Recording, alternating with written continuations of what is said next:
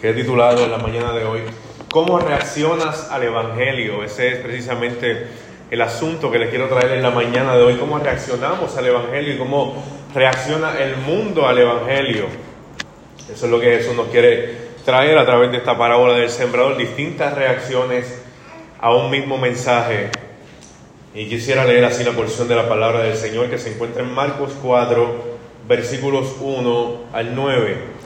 Y dice la palabra del Señor, comenzó Jesús a enseñar de nuevo junto al mar y se llegó a él una multitud tan grande que tuvo que subirse a una barca que estaba en el mar. Y se sentó toda la multitud, toda la multitud estaba en la tierra a la orilla del mar. Les enseñaba muchas cosas en parábolas les decía en su enseñanza, escuchen, el sembrador salió a sembrar y al sembrar una parte de la semilla, cayó junto al camino y vinieron las aves y se la comieron. Otra parte cayó en un pedregal donde no tenía mucha tierra y enseguida brotó por no tener profundidad de tierra. Pero cuando salió el sol se quemó y por no tener raíz se secó. Otra parte cayó entre espinos y los espinos crecieron y la ahogaron y no dio fruto. Y otras semillas cayeron en buena tierra y creciendo y desarrollándose dieron fruto. Y produjeron unas a treinta, otras a sesenta y otras a ciento por uno. Y añadió, el que tiene oídos para oír, oiga, palabra del Señor. Señor, te damos gracias, gloria y honra sean dadas a ti en esta mañana, Padre. Usa tu siervo, Señor, para poder exponer tu palabra, para poder explicar la misma, Señor. Y sobre todas las cosas, Señor, por un corazón receptivo, Señor, en tu iglesia y en cada uno de nosotros, para guardar tu palabra, Señor amado, para guardar tu palabra, para no pecar contra ti, Señor. Oh Padre, en esta hora te pedimos, Dios, que tú derrames tu gracia sobre la iglesia, que tú derrames conocimiento sobre tu iglesia, Señor. Danos más hambre de ti, danos sed de ti, Señor, por medio de tu palabra, Señor, porque te lo rogamos en el dulce nombre de Jesús. Amén. Y amén. Como bien les decía, amada iglesia, he titulado el sermón en la mañana de hoy, ¿Cómo reaccionas al Evangelio? Y para efectos de los que no conocen o no entienden lo que son las parábolas, les voy a hacer un resumen de lo que es una parábola. Y una parábola es literalmente algo que se coloca al lado de otra cosa. Las parábolas de Jesús fueron historias que se colocaron al lado de una verdad a fin de ilustrar esa misma verdad. Una descripción común de una parábola es una historia terrenal, como lo vemos aquí en la parábola del sembrador, una historia terrenal con un significado celestial. Y Jesús estuvo tiempo hablándoles en parábolas. Él no estuvo desde que empezó su ministerio, pero sí anduvo mucho tiempo hablándoles en parábolas a sus discípulos y a todo aquel que lo escuchaba. Se registran alrededor de 35 parábolas en los evangelios. Y Jesús explica que el uso de esas parábolas tenía un doble propósito, un doble significado revelar la verdad a quienes creían en Él, a quienes querían conocerla y ocultar la verdad a quienes ya eran indiferentes a esa verdad, como los escribas y fariseos, por ejemplo. Aquellos quienes rechazaban la verdad encontrarían las parábolas como algo irrelevante, pero aquellos que conocían a Cristo, conocían su mensaje, lo que realmente buscaban la verdad, esos eran los que iban a entender las parábolas de nuestro Señor y Salvador. Ahora bien, ya habiendo dado ese breve significado, si pudieras medir en una escala del 1 al 10 tu nivel de expectativa, anhelo y disposición para ir a la iglesia cada semana a escuchar la predicación, ¿qué dirías? Del 1 al 10, ¿cuál sería tu nivel de expectativa? Creo que todos estaríamos de acuerdo a afirmar que con cierta frecuencia nuestra mente y nuestro corazón no están completamente enfocados en adorar a Dios y escudriñar su palabra junto con la iglesia. Y esto tiene sus razones y algunas de ellas podrían ser, y una de las más comunes están las inconformidades con el horario del servicio dominical. Quizá muchos queremos que sea a las nueve Quizás queremos que muchos que sean a las 10 o que sea a la 1. Yo le he dicho al pastor, oye, ¿qué crees si una vez al mes venimos eh, desde la 1 en adelante a la iglesia para no tener que madrugar mucho? Quizá otra de las situaciones sea quizá para nosotros o para algunas otras personas lo inadecuado o quizá lo pequeño del lugar, quizá para otros sea lo grandísimo que puede ser su lugar o lo ostentoso del lugar. El tipo de cánticos que entonamos en la iglesia o lo largo y aburrido de los sermones. Pudiera estar entre esas razones. En ese contexto vemos que las multitudes siguen a Cristo, pero no todos creen en Él. Pues más adelante en Juan capítulo 6 vemos que la gran mayoría de los que andaban siguiendo a Jesús lo abandonan. Pero a pesar de quienes lo abandonan no son creyentes, las diferentes reacciones nos pueden confundir un poco. Ahora bien, el problema no está ni en el sembrador, ni en la semilla, ni en el suelo, es decir, en sus corazones, como bien ha titulado Sujel Michel en uno de sus sermones. El problema, del, o sea, el corazón del problema es el problema del corazón. Como bien predicábamos hace unos domingos atrás, es la verdadera necesidad del hombre, el problema del corazón o sea, la verdadera necesidad del hombre se encuentra en el problema del corazón. No está ni en la semilla, ni en el sembrador, ni en el suelo. Y es importante notar que en esta parábola Cristo no es el que está hablando, o sea, no se está hablando de Cristo en esta enseñanza desde un aspecto o una perspectiva divina, ya que ahí no hay ninguna falla. No es que Cristo esté tirando mal la semilla, no, Él está hablando de nosotros, de su iglesia, como sembradores. De hecho, es el trabajo de la iglesia sembrar la semilla. Todo aquel que predica la palabra de Cristo, todo aquel que predica el mensaje del Evangelio, es un sembrador.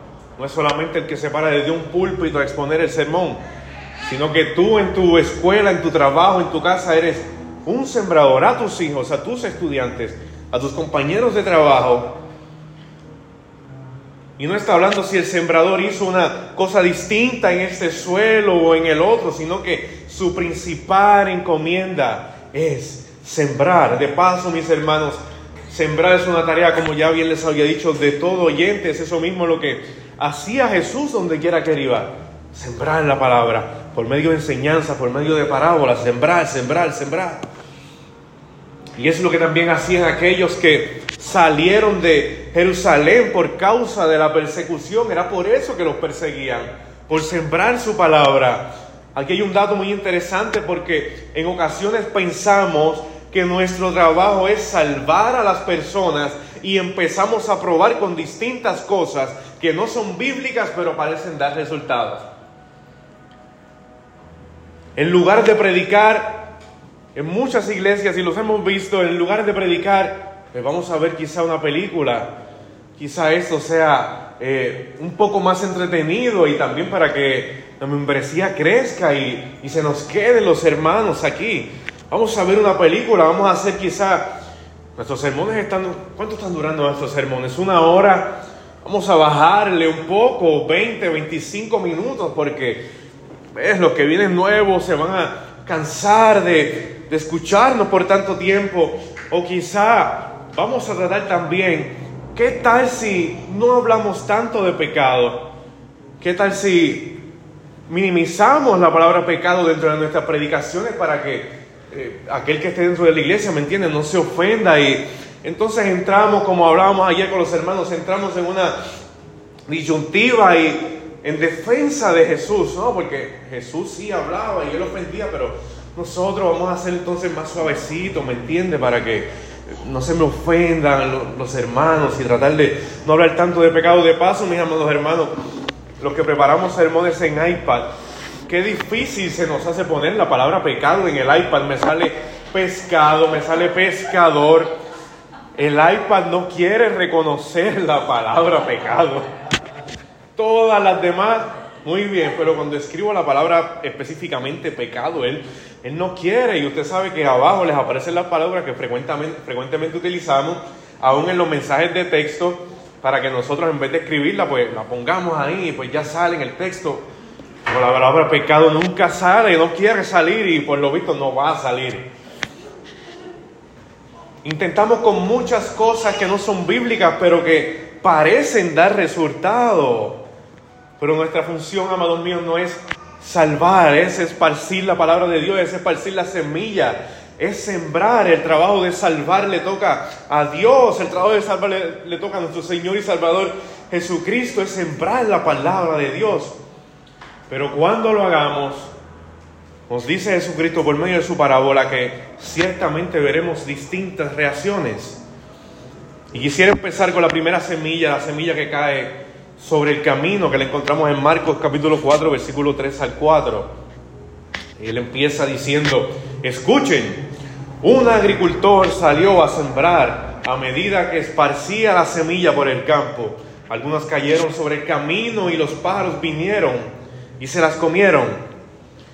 En Palestina los caminos cruzaban los campos sembrados y era difícil impedir que con el fuerte viento la semilla cayera sobre algún terreno duro. Al caer en terreno duro se le hacía muy fácil a las aves que la comieran, ya que era difícil que en ese tipo de suelo germinara y ciertamente también nos pasa en el día de hoy. Es por eso que muchos campos ustedes ven que aran los terrenos para que así la semilla penetre y logre germinar sus raíces. El que no entiende la palabra, mi amado hermano, mi amada hermana, no es que tenga algún tipo de problema intelectual, no es que tenga problemas de comprensión ni nada que se parezca, es que simplemente no quiere entender la palabra de Dios, simplemente rechaza la palabra de Dios, no quiere saber de Dios y rechaza todo aquello que tiene que ver con Dios. Esa es la idea que nos está trayendo Jesucristo aquí.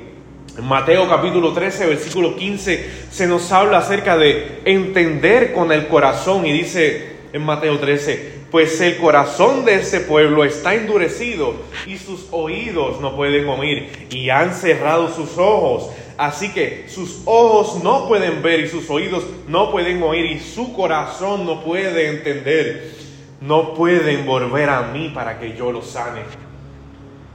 No es que no puedan porque tengan algún problema intelectual o de comprensión, es que ellos no quieren ir a Él para que Él los sane. En ocasiones se les manda a las personas a entender, dice Marcos capítulo 7, versículo 14, llamando de nuevo a la multitud, Jesús les decía, escuchen todo lo que les digo y entiendan la humanidad en su naturaleza pecaminosa no quiere entender la palabra de Dios, no quiere entender las cosas de Dios, simplemente las rechazan en su naturaleza. Pero entonces la pregunta es, ¿por qué no quieren entender la palabra? ¿Por qué no la entienden? La clave de esto la encontramos en Juan capítulo 8, versículo 43 al 44. Y dice, en tono de pregunta, ¿por qué no entienden lo que digo? ¿Por qué no pueden oír mi palabra? Y dice él, y aquí está la clave, ustedes son de su padre el diablo y quieren hacer los deseos de su padre.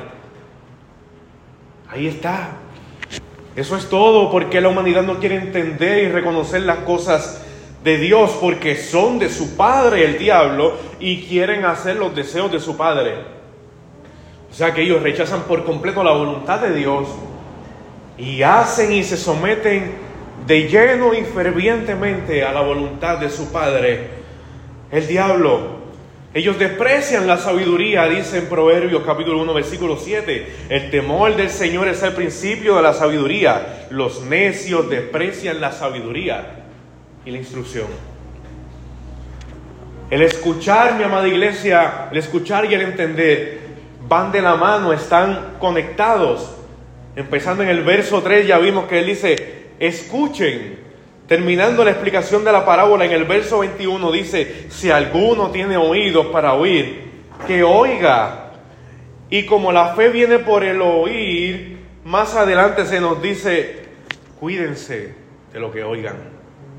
Cuídense de las falsas enseñanzas, cuídense de los falsos maestros, cuídense de las filosofías de este mundo. El oír y el entender están muy relacionados, como les decía. En el versículo 9, la parábola terminó con el mandato de oír y la explicación comienza con el mandato de oír también. La idea es de oír para recibir la palabra del Señor. Pero el incrédulo simple y sencillamente no quiere oír la palabra del Señor. Por eso Satanás viene y arrebata la semilla de la palabra del Señor y la arrebata con violencia, como bien dice su palabra.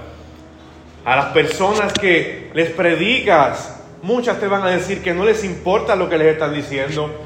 Muchos siquiera no te van a creer. Muchos te van a decir que es mentira, que para ellos eso no es así. A mí me ha pasado sin número de veces. Muy bien. ¿No quieres creer lo que Dios dice en su palabra? Más adelante veremos los resultados de las personas que no quieren hacer la voluntad de Dios ni quieren seguir su palabra.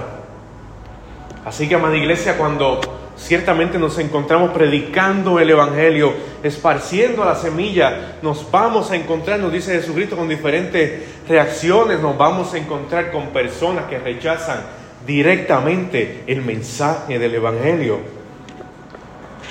Si fuese ese el, caso, si siempre fuese el caso, es fácil saber quién es un creyente y quién no, pero hay personas que no rechazan el mensaje del Evangelio o el mensaje de la palabra de Dios directamente. Miren esta otra reacción. Vamos a hablar de la semilla que cae en los pedregales. Marcos 4, versículo 5. Otras cayeron en tierra poco profunda, con roca debajo de ella las semillas germinaron con rapidez porque la tierra era poco profunda. Ahora esta semilla que cae en los pedregales es una reacción totalmente distinta a la primera que habíamos hablado. La primera, por decirlo de alguna manera, es alguien que se declara ateo a toda puerta abierta, por así decirlo. En Palestina había muchos lugares donde la roca caliza se extendía debajo de la superficie y aunque la tierra ciertamente parecía buena, parecía una tierra fértil, tenía poca profundidad y la semilla no podía penetrar apropiadamente. Es como si se quedara por encimita. Intentaba echar raíces, pero las rocas están debajo, así que no lograba penetrar como se supone que entrara la primera semilla que habíamos mencionado es un rechazo abierto al mensaje del Evangelio, pero esta parece una conversión genuina. La recibe con gozo, parece que encuentra un tesoro, pero de la alegría tan grande que tuvo de encontrar ese tesoro, la alegría fue tan y tan grande que lo vendió todo. Le predicas el Evangelio, esta persona dice creer, empieza a venir a la iglesia, incluso hasta se compra una Biblia. Empieza a leer esa Biblia que compró, empieza a compartir el mensaje a otros de eso que él parece estar entendiendo. Y nosotros lo vemos y decimos, el hombre o la mujer es un creyente genuino, es una creyente genuina. En los eventos de grandes magnitudes esto suele pasar mucho, hemos visto muchos de estos casos. No creyentes que vienen, escuchan la palabra, dicen creerla, están toda la semana con nosotros, están toda la semana fervientes y compartiendo el Evangelio, ellos están aprendiendo, ellos están haciendo preguntas acerca de la palabra del Señor, ellos hasta lo pueden ver que lloran cuando escuchan el mensaje de la palabra del Señor. Parece una conversión genuina hasta ahora. Lo triste es que hoy en día, mis amados hermanos, lo que tiene que ver con el esfuerzo evangelístico moderno, produce esta clase de oyentes. Es por eso que en sin número de ocasiones aquí en Iglesia de Gracia y Restauración Crece, hemos visto sin número de personas llegar, pero también hemos visto sin número de personas salir por esa puerta donde entraron y no recibir el mensaje del Evangelio. Ellos parece que lo recibieron, pero esa semilla no penetró profundamente como se debe y este es el caso que más nos puede confundir a nosotros como creyentes, porque cuando vienen las aflicciones y las persecuciones por causa de la palabra de Dios, ahí es que se apartan. Ciertamente, este tipo de personas no ha escuchado el verdadero evangelio de nuestro Señor Jesucristo y Salvador, que Jesucristo vino en carne, habitó entre nosotros, nació entre nosotros, creció entre nosotros, murió en el Calvario por nuestros pecados, resucitó al tercer día y vendrá pronto. Ellos no han creído este mensaje que nosotros hemos creído, ellos no lo han aún todavía asimilado. Pero hay un costo, hay un costo que seguir. Cristo predicó acerca de ese costo y es cuando llega ese costo que ellos deciden, no voy más, no puedo con eso, no puedo resistir todo esto que me está pasando porque automáticamente ellos creen que en Cristo no va a haber dolor, no va a haber sufrimiento.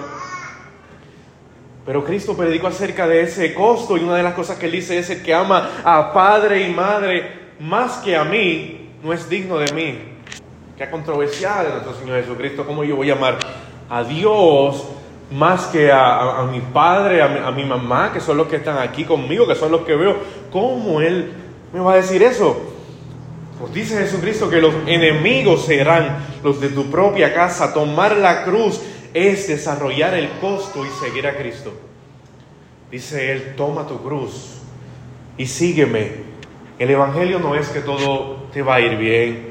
El Evangelio no es que todo va a ser color de, color de rosa, y yo lo hemos dicho sin número de veces aquí, es precisamente cuando nosotros venimos a los pies de Cristo que empieza el verdadero sufrimiento en nuestra vida. ¿Y por qué?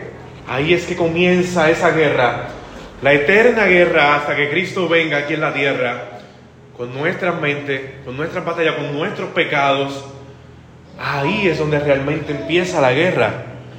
Cuando ven que seguir a Cristo tiene un costo que les trae aflicción, ya no quieren saber nada más acerca del Evangelio de Jesucristo. Y vemos bien algo que ilustra esto en Juan capítulo 6. Nos dice Juan capítulo 6, versículos 60 al 66. Muchos de sus discípulos decían, esto es muy difícil de entender. ¿Ven lo que les decía? ¿Cómo alguien, cómo puede alguien aceptarlo?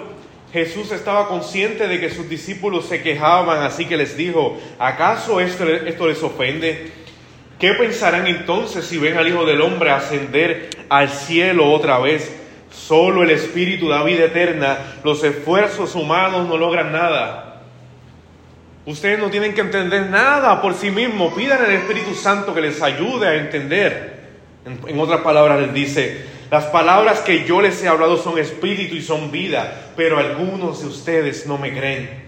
Pues Jesús sabía desde un principio quiénes eran los que no creían y también quién lo traicionaría. Entonces les dijo, por eso dije que nadie puede venir a mí a menos que el Padre me los entregue. A partir de ese momento, muchos de sus discípulos se apartaron de él y lo abandonaron y él volteándose a hacia sus doce discípulos más adelante se nos dice, y ustedes se quieren ir también. Cuando ven que seguir a Cristo les cuesta sus amistades, Tal vez les trae problemas en el hogar, les trae problemas en el trabajo, ya no quieren seguir más el Evangelio. Tal vez no niegan a Jesucristo abiertamente, sino que simplemente se alejan o lo siguen a su manera, como hemos conocido a muchas personas. Yo no tengo que ir a la iglesia para creer a Cristo, yo creo en Él. Yo no, eso es de religioso, eso es de fanáticos ir a la iglesia, yo sigo a Jesucristo a mi manera. Haz el bien sin mirar a quién, dicen ellos. Y esto confunde porque decimos que son creyentes. Confunde porque decimos que son creyentes porque hicieron una manifestación, pero realmente están lejos y totalmente apartados de los caminos del Señor. Pero según este texto, no son creyentes y el tiempo lo va a demostrar. Dice Jesucristo, salieron de nosotros porque no eran de nosotros para manifestar que no eran de nosotros. El que cree que está en Cristo de una vez y para siempre. Una vez en Cristo, siempre en Cristo. Una vez en Cristo, pero luego no estás en Cristo pues entonces nunca fuiste de Cristo. Así que, según este texto nos enseña que no son creyentes, pero ahora bien, no nos toca a nosotros saber quién es creyente y quién no. Hay una línea bien finitita aquí en este texto y es que nosotros debemos seguir predicando la palabra, veamos resultados, no veamos resultados, tenemos que seguir esparciendo el Evangelio a tiempo y afuera de tiempo.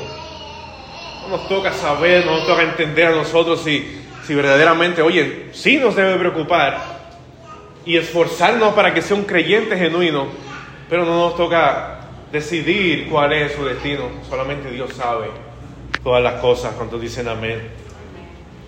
Ahora bien, otra de estas semillas es la semilla que cae entre los espinos, eh, Marcos capítulo 4, versículo 7. Otras semillas cayeron entre espinos, los cuales crecieron y ahogaron los brotes, así que esos brotes no produjeron grano. Esta semilla no dice nada acerca de la reacción, ni que no la entiende, ni que no la recibe con gozo. Debe ser e, e, especialmente esta semilla debe ser observada cuidadosamente, que cuando define al oyente de la buena tierra, Cristo nos dijo, este es aquel en quien una obra divina de gracia ha sido forjada o cuyo corazón ha sido hecho receptivo por la operación del Espíritu Santo, sino que va a los resultados. Probablemente no tiene un rechazo abierto al Evangelio, no es que resiste al Señor, no es que resiste al Evangelio. Tal vez dice que el Evangelio es interesante, tal vez tiene inquietudes y le parece razonable el Evangelio, pero no tiene tiempo para eso. Oye, lo que tú me estás predicando, lo que tú me estás diciendo, eh, ciertamente veo que tiene su importancia, pero ahora mismo estoy muy ocupado en los afanes de este mundo, ahora mismo estoy muy ocupado en los afanes, estoy muy ocupado en mi trabajo, estoy muy ocupado en tantas cosas y tantos placeres que me trae este mundo que ahora mismo no tengo tiempo para eso, ya veré qué hago luego, ya veré qué hago luego. Las preocupaciones de este mundo no le permiten detenerse a pensar, tiene mucho trabajo, tiene que pensar en cómo ganarse la vida, tiene que mandar a los hijos al colegio, hacer las cosas de la casa, tiene dos trabajos, trabaja y estudia también. Las presiones de este mundo no le permiten detenerse a pensar en su eternidad, todos siendo personas así, que viven la vida a todo tren y no tienen un tiempo para hacer un stop y decir, ¿qué yo estoy haciendo con mi vida? En qué estoy gastando mi tiempo, en qué estoy eh, invirtiendo mi vida, estoy invirtiendo en los demás, estoy invirtiendo en mi familia, en los perdidos.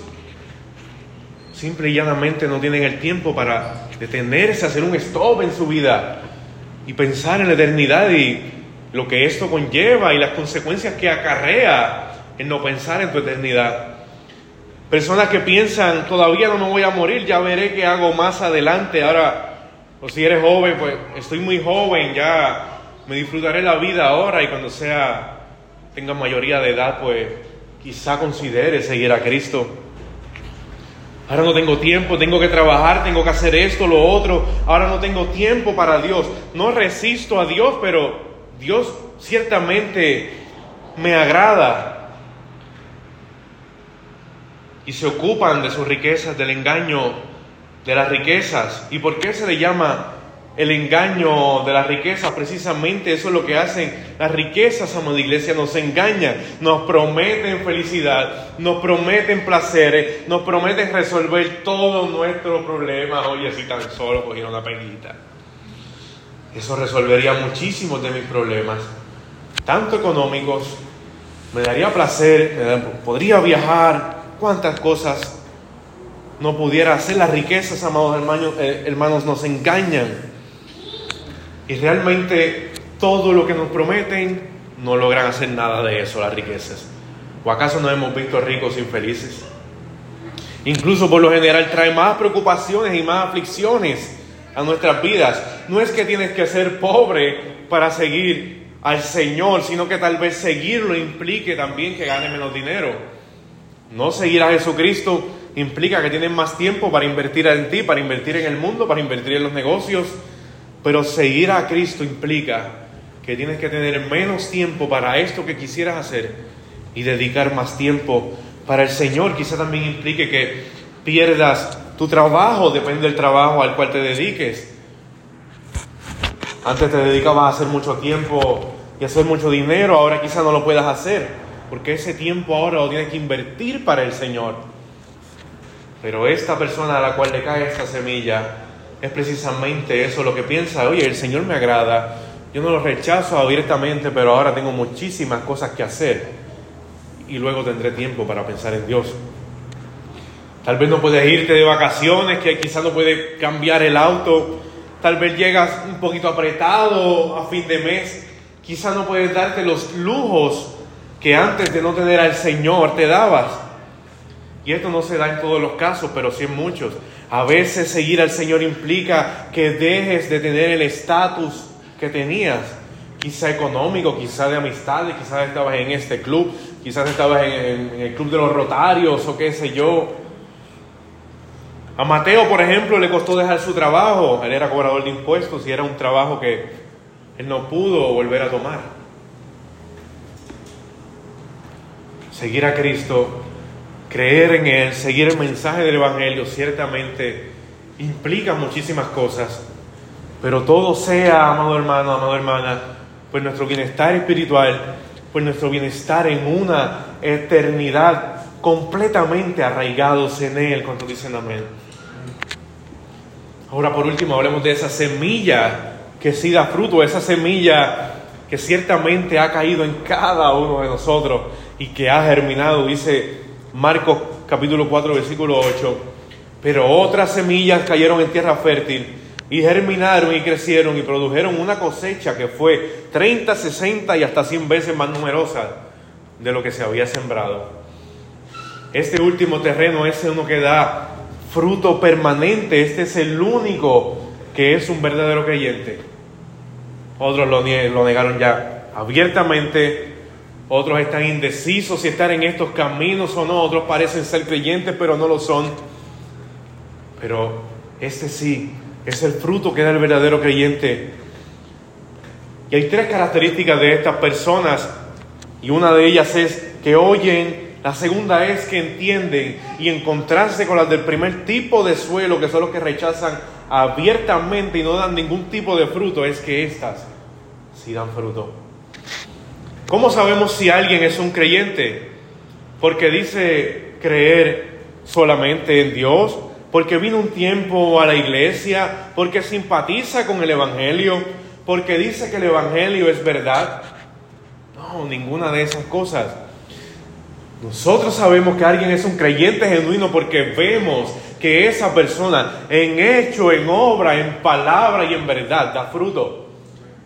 Nosotros, mis amados hermanos, nos encontremos en nuestro peor momento, en nuestra peor aflicción, en nuestra peor tormenta en nuestra vida, en nuestra peor debilidad, poco que mucho daremos fruto. Muy bien dice aquí, o al 30, o al 60, o al 80, o al 100, o al 5, o al 10, o al 1, poco que mucho, un verdadero creyente da sus frutos. Es por eso que nosotros sabemos que alguien es creyente porque vemos que en una manera o en otra esa persona da sus frutos, no importa el porcentaje en que los dé. Un creyente confiesa el Evangelio, habla bien de Cristo, dice que el Evangelio es verdad, pero además de eso da un fruto permanente. Hay una vida transformada, nosotros lo vemos, nosotros lo sabemos, nosotros lo hemos experimentado. Esa persona sigue a Cristo en espíritu y en verdad. Hay una vida transformada si no sigue a Cristo. No es un creyente. Si no hay fruto en su vida, no es un creyente. Ahora noten que el fruto no es en todos iguales. Él está diciendo al 30, al 60, al 80. Solo mencionar algunos números. No todos tienen la conversión del apóstol Pablo, que vino Dios directamente y donde él, él quedó ciego, automáticamente él se convierte al Señor, es enseñado por el Señor mismo a través del Evangelio. Quizá no todos tengan esta conversión, pero ciertamente en un grado o en otro damos fruto, en un grado o en otro esparcimos la palabra del Señor. Hay personas que le preguntas cuándo el Señor los, lo salvó y no saben Aquí mismo hay personas, y yo me atrevería a decir que yo soy una de esas personas, ya que he sido criado en el Evangelio. Quizá usted me pregunta, oye, ¿y en qué fecha más o menos fue que, que tú conociste al Señor realmente y fue que el Señor te salvó? Y quizá tú le preguntas eso a alguien y no te sabe decir por qué ha sido una conversión gradual. Este tipo de hermano o hermana ha seguido creciendo, fue más un proceso, pero realmente se arrepintieron y ellos creyeron en el Evangelio. Algunos ya tenían o teníamos una vida moral y no es que se apartan de los vicios como hemos visto de otros y, y como dicen algunos creyentes y fulano de tal tiene un clase de testimonio para contar. Y yo les digo, oye, yo no tengo esa clase de testimonio, yo no era un hombre paricero, yo no era un hombre mujeriego, yo no era un vicioso. Pero qué más testimonio que contar que Jesucristo hizo el mayor milagro en tu vida, que quizá yo mentía y quizá eran unas mentiritas blancas como dice la gente, como si fueran mitad, mitad verdad y, y mitad mentira, y es una mentira completa. El que Jesucristo haya hecho la obra de salvación en tu vida, tengas un gran testimonio o no lo tengas, es algo para contar, es algo para predicar, es algo para digno de compartir. Ahora bien, lo que debemos preguntarnos, cada uno de nosotros es siendo de esas semillas que dieron fruto. Hay fruto en mi vida, hay fruto en tu vida, amado hermano. Hay fruto en tu vida, amada hermana. ¿Qué evidencia hay en tu vida que tú ves que eres un verdadero o una verdadera creyente? Solo que vengas a la iglesia no es un fruto suficiente. Es importante, es parte del fruto, claro que sí, pero también una persona que no se congrega también se parecería a las demás semillas. Pero eso solamente no es suficiente. Hay un cambio en nuestra vida realmente. Podemos decir que nuestra vida ha cambiado, que ahora amamos a Jesucristo, que ahora queremos vivir de llenos y entregados a Él. Aunque a veces no lo hagamos, pero realmente queremos servirle a Él. Podemos decir que amamos a nuestros hermanos que te preocupan realmente en hecho y en verdad la vida de otros. Si alguien te preguntara qué evidencia hay en tu vida de que realmente eres creyente, ¿qué dirías?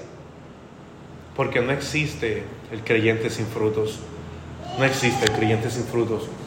En otras palabras, no todos los hombres se convertirán a Cristo, y esta verdad sirve para que el sembrador de hoy no se desanime por los resultados negativos, que ciertamente tendremos muchísimos resultados negativos en nuestros esfuerzos.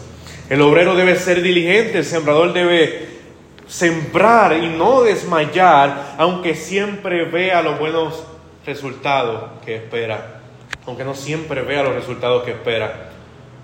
No debe sembrar otra semilla que la palabra de Dios, pues solo ella dará una cosecha consecuente. Y dígame si no es verdad, mis amados hermanos, que en ocasiones nos encontramos muy tentados a, a predicar de otro tipo de cosas que no sea Cristo y que no son necesariamente pecaminosas, pero quizá queremos atraer a las personas como que, vamos a ver si por este camino eh, Él viene eh, para atraerlo, no le voy a decir quizá lo que se predica en nuestra iglesia, de la manera en que se confronta por medio del sermón. Nos vemos muy tentados en ocasiones a traerlo de esa manera y que Él venga y que encuentre y que es de otra manera y realmente decía no seguir a Cristo. ¿Qué clase de oyente hemos sido? Reflexionen eso en la mañana de hoy. ¿Qué clase de oyente hemos sido? Dios te ha mostrado que estás oyendo como uno de los tres primeros ejemplos.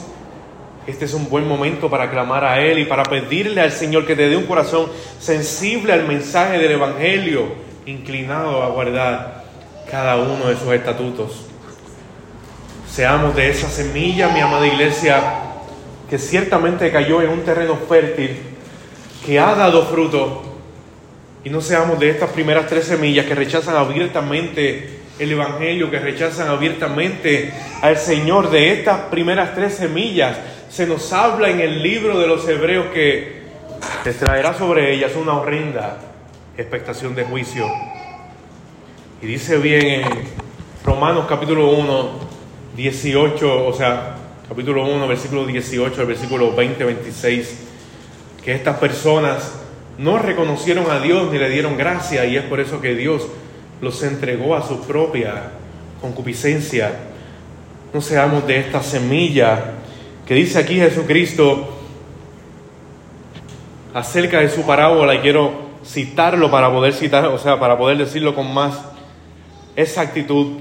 Cuando Jesús se quedó solo, sus seguidores junto con los doce le preguntaban sobre las parábolas.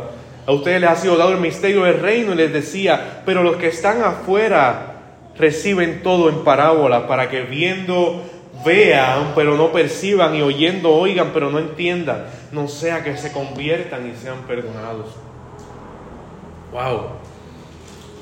Como les decía ahorita, hay una línea bien finita en la que uno no debe llegar y pensar a quién el Señor ha entregado a sus propias concupiscencias y a quién no, pero es sumamente fuerte este tipo de personas porque ¿qué quiere decir Jesucristo con estas palabras que nos está diciendo? Oye, a mí se me vino a la memoria mientras estudiaba estos pasajes, oye, ¿será que acaso el Señor de Gloria que continuamente a través de los evangelios está haciéndole al pecador una solemne invitación de que vengan a Él, vengan a mí, conviértase de sus pecados. Ese mismo Jesucristo es el que ahora está diciendo para que teniendo ojos no vean y para que teniendo oídos no oigan lo que les quiero traer. Hay una línea bien finita aquí que está diciendo el Señor Jesucristo en estas palabras el Señor por medio de las parábolas está endureciendo a todo aquel que ya se ha endurecido. A todo aquel que ya se ha endurecido, Él los ha entregado a su propia concupiscencia por cuanto ellos mismos no han querido creer. Los que están detrás de la verdad escuchan estas parábolas y las entienden, pero los que están detrás de la mentira y queriendo rechazar el mensaje del Evangelio escuchan estas parábolas y les sirven solamente de juicios. Estas personas Dios las entrega a una eterna, a sus eternas pasiones y concupiscencias. Y este tipo de personas ya solamente llega un momento en el que ya no escuchan más palabras de gracia y solamente escuchan palabras de juicio para sus vidas. Y es sumamente aterrador caer en manos de un Dios vivo, como dice en el, capítulo, en el libro de los Hebreos, pero también Qué bueno es y qué grande es caer en las manos de ese Dios de misericordia, de ese Dios de gracia, de ese Dios de verdad. Así que, amados hermanos, en la mañana de hoy reflexionemos qué tipo de oyente hemos sido nosotros, cómo, cómo hemos reaccionado a ese evangelio para guardar sus estatutos. Él puede renovar tu mente y afinar tu oído espiritual, según nos dice en Ezequiel capítulo 11, versículo 19. Por otro lado, si has buscado intencionalmente cultivar un corazón recto y bueno, entonces ora para que el Padre te ayude a perseverar en ese camino. Mi amada iglesia, vivimos en tiempos donde el mensaje del Evangelio resulta un tipo de insulto, a algunos nos desespera, a algunos les parece poco atractivo. En medio de esto, tú y yo somos llamados a escuchar con atención la palabra de Dios, a dar los pasos necesarios en obediencia y perseverar en ello con la ayuda del Espíritu Santo. En esta semana, mientras preparaba esta palabra para la iglesia del Señor, reflexionaba mucho en mi vida y me pude identificar aunque no soy un creyente falso, pero me pude identificar con ciertos aspectos de estas primeras tres semillas de las cuales se habla la palabra del Señor. Y, fue, y fui profundamente convencido de pecado porque en estos últimos meses, en estos últimos días me he encontrado muy abrumado con cosas de este mundo, con afanes de la vida, con temas acerca de negocios y todo aquello que no tiene que ver con Cristo. Y reflexioné acerca de mi vida y eh, me dolió el saber y pensar que me estaba pareciendo a esta semilla que parecía que era creyente, que lloraba con el Evangelio, que simpatizaba con Cristo, pero que realmente no estaba dando frutos dignos de arrepentimiento, frutos dignos del Señor. Así que, mi amado hermano, mi amada hermana, espero que puedas reflexionar en la mañana de hoy en cómo ha reaccionado el Evangelio. ¿Estás a tiempo para arrepentirte? Sí, estás a tiempo para venir a Cristo en arrepentimiento y pedir perdón por todos tus pecados, porque Jesucristo tiene las puertas del el cielo y de la misericordia abiertas de par en par. Acompáñenme en pie y vamos a orar para que el Señor nos ayude a hacer una autorreflexión y ver si realmente estamos en sus caminos y realmente estamos guardando sus estatutos. Señor, en esta hora, Padre, venimos delante de ti arrepentidos, Señor, pidiendo